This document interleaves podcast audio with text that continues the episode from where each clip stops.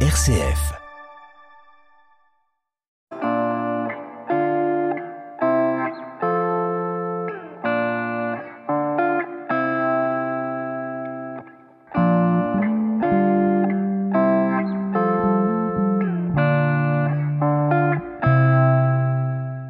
Et alors là, du coup, où est-ce qu'on s'en va? On repasse un, un Bah, là, on, va, portique. voilà, on va passer de nouveau un portique euh, pour entrer en zone contrôlée. Alors là, on a un mannequin devant nous, euh, une affiche qui récapitule tout ce qu'on doit avoir. Donc, est-ce que vous pouvez nous dire un peu tout ce qu'on doit avoir avant de pouvoir rentrer là? Alors, comme je vous le disais, euh, donc avant d'entrer en zone contrôlée, on a besoin d'avoir plusieurs choses. Ce mannequin, cette affiche avec euh, ce monsieur dessiné, c'est ce qu'on appelle le tatou. Il va nous permettre de vérifier qu'on a bien tout ce qu'il faut pour entrer en zone contrôlée.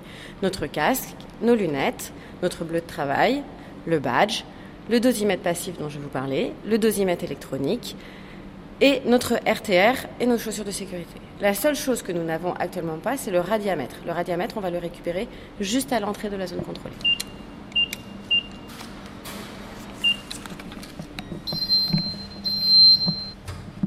Et alors là, je mets le dosimètre dans ma pochette Voilà. et j'avance. Je prends ça aussi. Voilà. Donc, premier contrôle passé. Donc là, on vient de passer au magasin qui est à l'intérieur et on vient de récupérer un nouvel objet à emmener avec nous. Qu'est-ce que c'est alors cette fois-ci? Alors cette fois-ci, on vient de récupérer un radiamètre. Le radiamètre, il va nous permettre de mesurer le débit de dose qu'il y a en permanence autour de nous et nous garantir que nous ne sommes pas à côté d'un point chaud, c'est-à-dire un point un peu plus radioactif qu'ailleurs. Et il bipera si on est au niveau d'un point chaud. Il suffira de nous éloigner. D'accord, c'est une espèce de boussole de sécurité quoi. Oui, on peut dire ça. Et bah j'espère qu'il va fonctionner alors. On y va.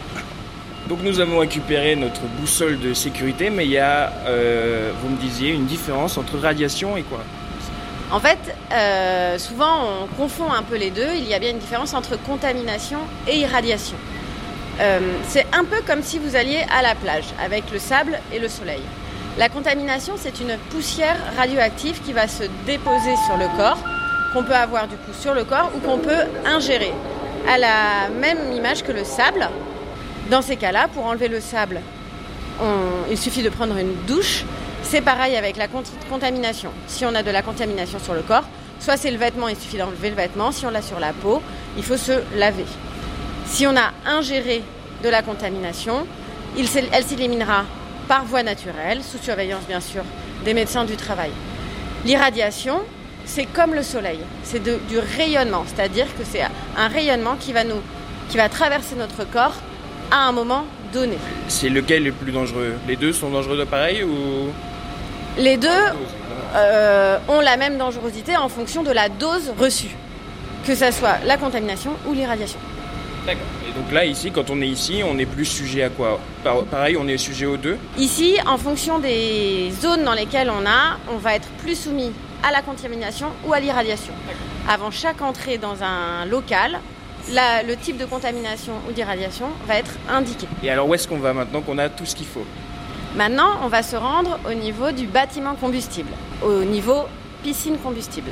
Dans le nucléaire, on ne parle pas en étage, mais en altimétrie. Nous sommes actuellement à 0 mètre, c'est-à-dire par rapport au niveau de la mer. Et on va monter à 27 mètres, là où se trouve la piscine du bâtiment combustible. Alors, nous voici donc à l'altitude plus 27 mètres au-dessus du niveau euh, de la mer. On a le réacteur qui est juste derrière la porte qui est à côté de nous, c'est ça? C'est ça. On ne pourra pas y entrer pour euh, des raisons évidentes qui font qu'il fonctionne, donc euh, on ne pourra pas entrer. Mais quand même, on va ici, nous, vous allez nous expliquer, Amélie Bonin, comment fonctionne une centrale. Dans une centrale nucléaire, on a une cuve avec de l'uranium à l'intérieur. Ce qu'on va vouloir faire, c'est faire chauffer de l'eau. Pour chauffer de l'eau, on va casser le noyau d'uranium à l'aide de neutrons. On envoie un neutron sur un noyau d'uranium, le noyau d'uranium se casse et dégage énormément de chaleur et d'autres neutrons. Les autres neutrons vont aller percuter d'autres noyaux d'uranium, etc., etc. C'est ce qu'on appelle la réaction en chaîne. L'eau qui circule dans la cuve du réacteur va donc être chauffée à plus de 300 degrés. Elle va être envoyée vers les générateurs de vapeur qui sont des gros échangeurs. Pour maintenir l'eau à plus de 300 degrés à l'état liquide, nous allons avoir besoin d'un pressuriseur, c'est-à-dire un matériel qui va pressuriser, mettre de l'eau sous pression à 155 bars. L'eau à 155 bars reste liquide à plus de 300 degrés. C'est ce qu'on appelle un réacteur à eau pressurisée. L'ensemble du parc nucléaire français d'EDF sont des réacteurs à eau pressurisée. On a ce qu'on appelle un parc standardisé.